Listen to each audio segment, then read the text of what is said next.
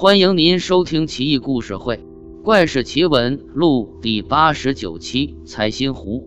在明清的狐怪故事里，狐狸多了些人情味，且大部分狐狸对人并无恶意，而人类对其则是倍加防范。正因为如此，才往往会被人所蒙蔽。那么，古代这些个狐狸成妖、魅惑人之事，虚妄之余，不禁令人反思：让我们恐怖的，到底是狐还是人心呢？下面这个故事，我们一起来看看。在山东泰安白玉庄有一座旧宅，据说是赵阁老之府邸。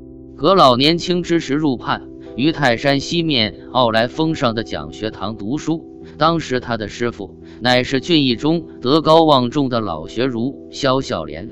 每每到了选课题时间，赵吃完饭，则赴私塾去领题。因赵勤学，萧自然是青睐有加。这天，赵按时前去领题，恰逢萧外出，留言令赵稍待片刻。赵在私塾待到近中午，才见师归来，领完课题，做揖师傅后，准备在讲堂稍事休息。这一年的夏季格外漫长而又闷热，天地间如火炉一般酷热难耐。赵全身汗涔如雨，于是脱下外衣，向讲堂后慢慢走去。走到之后，却见一白狐，光天化日之下睡在他床上，拓弦留枕。赵一向胆子大，于是也不介意，搬条小凳子坐在床前静坐，等待狐狸变化。没过多久，狐狸起身。打了一个超长的哈欠，照看狐狸如此这般，心想这必然是一只雌狐狸，于是便一瞪于前，朗声笑道：“睡得可甜美。然大白天寝于室，你真乃朽木不可雕也。”话音方落，狐狸转瞬化为美人，嘟着樱桃小嘴，双手揉着眼睛，妩媚极了。照见女子极美艳，淫心大起。他急忙踢凳扑上前去，抱住女子。女子用手轻拍赵肩，嗔怪道：“妾因贪眠导致暴露行迹，君千万勿要以为妾是异类而嫌弃妾。”赵忙道：“你这又是何言语？在下求之不得，有什么嫌弃可云？”于是他低头即解女子罗裙系带，女子垂手止住，说道：“讨厌至极，切记以来未曾想离。”君为何这般着急？赵窘迫不已，方才把手松开。胡道：“今日课题已出，君一速做好文字，切实不愿以私害君。”赵贤笑道：“明日做也未知晚也。”话刚说完，呼呼的不见。赵急忙大叫：“你别走，你别走！我急作文，我急作文！”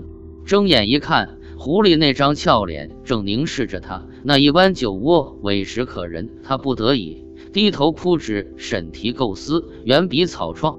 刚写了一段，心里面忽然想着狐狸之双足，瘦小而又可爱，如若在手中把玩，定当十分妙哉。此时呼呼的斥道：“君好好作文便可，奈何心著于妾，一心两用，又怎可写出美文？”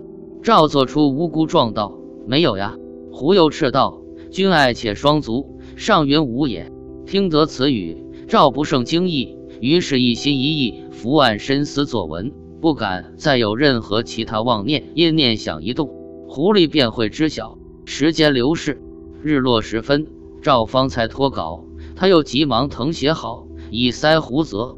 胡看后说道：“君每日夜读吗？”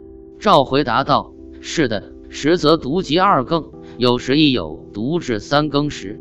胡道：“今而后，君以三更为度，二更四点也请不要睡过去了。”赵点头。胡又道：“君独妾半，寂寞情消，独星一毫，岂非美哉？”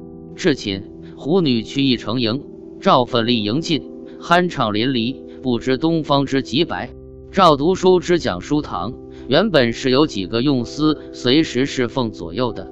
胡女说道。妾反正于此无所事事，君徒将妾作画里真真看，无趣之极，无聊之至，不如将小厮遣送回家。小厮能办到之事，妾亦能办到，而妾知君所想，所以更能明了君之本意。如此可好？赵本心念此女非人，不能操持。胡女道：“勿念妾饮食料理女工，纺织皆如人。赵又连女粗活，未必胜任。胡女道：“且关我做。”赵方才答应。遣退小厮之后，胡女果然殷勤备至，每每让赵身心舒畅无比。赵于是大爱之。这日，赵与胡女男女欢爱至晨光熹微，正畅快莫名。胡女忽地披衣而起，叫道：“不好！今午贵老师与友人共游观到此，刨除之意。虽然妾能兼设，但眼下无捧盘下菜，怎么办？”赵道：“此皆怨你，你欲遣小厮去，从而使现在无人侍奉。”顿了顿，又道：“然则吾也有处理不妥之处，眼下只得差人急呼之于家，但只恐已于他家为呼唤不至。”胡笑道：“不要慌，君可有把玩物否？”赵忙道：“把玩之物，吾有玉如意在此。”于是起香取以授胡。胡得之后，在手上摩挲一番，丢之门外。赵叹息不已，惋惜其碎坏。门外却无声。不一会，一童子自门外入，只见此童子风采韶秀，肤白细腻，垂手侍于侧。胡道：“似此这般模样。”可以似客否？但不可与语。公大喜不已，搂住玉亲，胡即以手推，白眼相向。午时，萧老师果然携客至，童子现名受斩。果然先前之小厮无其便捷。萧通数学，及席后见童子这般，冷笑不已。赵道：“夫子何审同也？”萧回道：“问厨娘自知。”公闻言立赴厨下，方欲与胡言。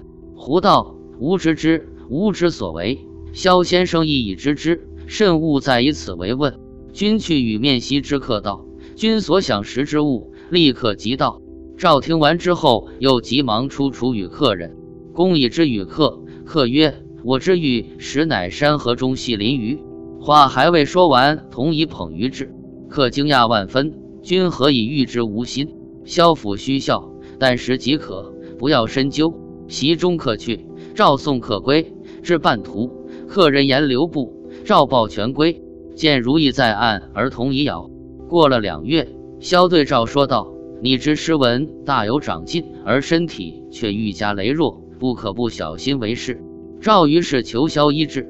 萧道：“这个我是不能，你归求医于治疾之人，必有妙术。”赵把此语念与胡，胡女道：“此非难事。”狐狸于是令赵仰卧榻上，披其衣襟，然后狐女张口，一红丸从口中出。狐伸手，红丸入手掌，狐按赵心口，然后以掌慢慢旋转。一开始，赵感觉全身如炙火炉，极热难支，口难出言，痛苦无可续。半炷香功夫，遍体生凉，精神顿爽。不一会，狐女又纳丸于口而咽之。如此持续三日，赵方恢复当日之血气方刚。萧见此，大喜不已。若非仙丹，何欲知如此之速？于是问详细医治过程。赵不敢瞒夫子，据实以告。萧道：然则狐女口所吐之红丸，乃气所炼之仙丹。若得吞食之，寿可比泰山不老松。赵归熟后寝处，胡问：君欲吞食妾之红丸吗？公回道。此皆是言之，吾未深信。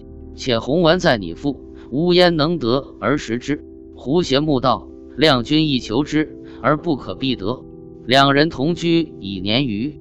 这日，两人饮，赵强劝胡已久，胡因而大醉。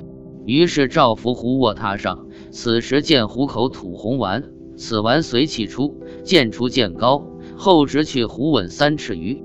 赵忽记当日夫子之言，于是以双手捧来吞之。胡顿醒，叹息道：“吾道业虽失，天地之间也不难上下求索。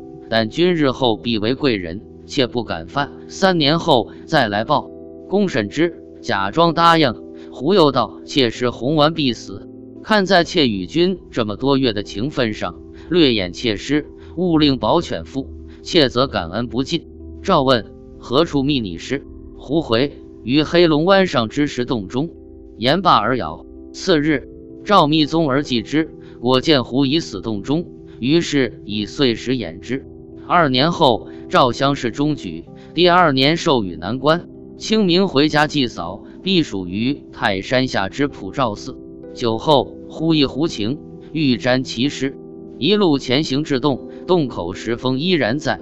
赵推开石门，一股臭气扑来，勉强前行，却见胡尸躺于地上，尸身毫毛脱落。